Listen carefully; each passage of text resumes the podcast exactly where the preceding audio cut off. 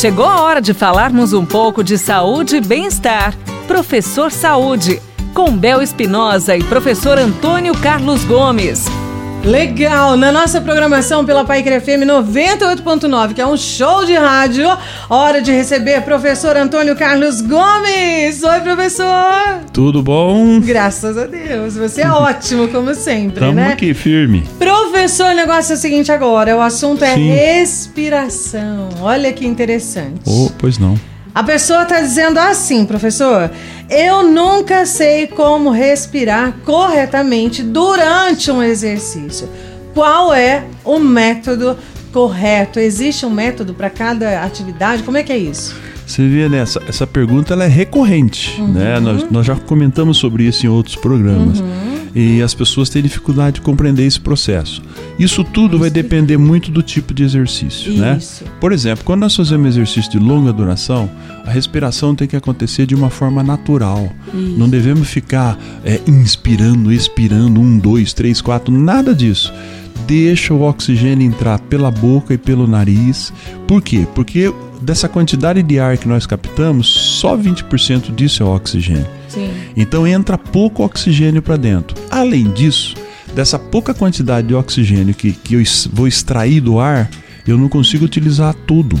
Utilizo um pouco só. Isso depende de genética, do nível de treinamento dessa pessoa. Né? Então, em trabalho de, de caminhada, corrida, natação, etc., deixa isso acontecer naturalmente, o corpo ele vai, ele vai se ajustando. Quando nós fazemos o trabalho localizado, por exemplo, de musculação, né, vou botar um pezinho lá nas costas, fazer um agachamento, existem algumas formas que eu posso trabalhar. Tá? Aham. Até mesmo para que eu ganhe mais postura, né?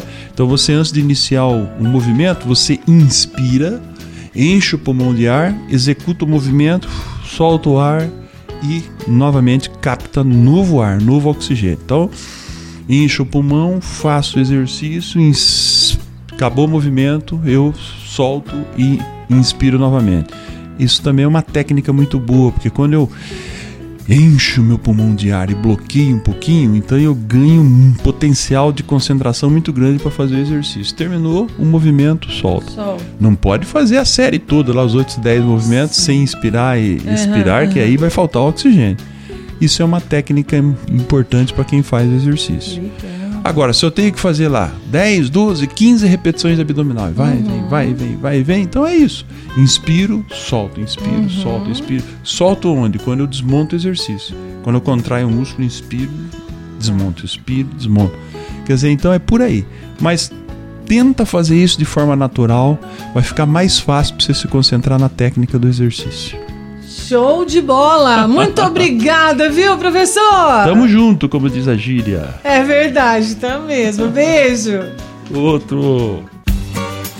Você ouviu Professor Saúde, com Bel Espinosa e professor Antônio Carlos Gomes.